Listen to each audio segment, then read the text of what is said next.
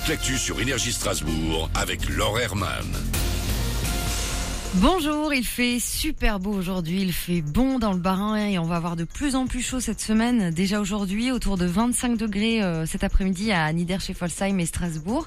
Pour l'heure, comptez 18. Ces prochains jours, ça ne va faire qu'augmenter donc jusqu'à 35 degrés samedi. C'était la météo sur Énergie avec Art du Spa, votre spécialiste vente et installation de spa à Rosheim. Qui aura son siège de député à l'Assemblée nationale Réponse dimanche prochain à l'issue du second tour des législatives.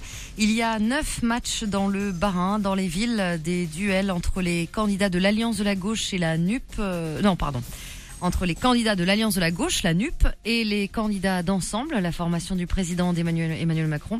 Dans les campagnes, on a plutôt des duels entre la majorité présidentielle et le Rassemblement national, le parti de Marine Le Pen. Au niveau national, ce qu'on peut retenir, c'est que la formation euh, de- d'Emmanuel Macron est en tête avec près de 26% des voix.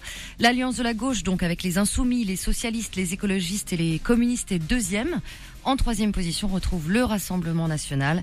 Et puis, autre grand enseignement, l'abstention, toujours plus haut. Plus d'un électeur sur deux ne s'est pas déplacé pour aller voter. Dans l'actu aussi, la militaire grièvement blessée à Colmar par un tireur alcoolisé le 5 juin dernier est morte. Cette jeune femme de 22 ans avait été touchée par un tir par un voisin alcoolisé, excédé par le bruit. Il lui avait tiré dessus en fait avec un fusil alors qu'elle et son groupe euh, d'amis fêtaient un anniversaire dans un square près de chez lui. Le tireur, sans antécédent judiciaire, a été mis en examen et placé en détention provisoire la semaine dernière pour euh, tentative d'homicide volontaire. Avis aux usagers de la ligne D du tram, il y a des perturbations cette semaine à cause de travaux. Elle sera interrompue tous les soirs jusqu'à vendredi inclus entre les stations Aristide Briand et Kell Rathaus. Des bus de remplacement seront mis en place. On en a parlé rapidement dans la météo. Une vague de chaleur est attendue en fin de semaine en France. Les températures vont commencer à grimper demain, surtout dans le sud.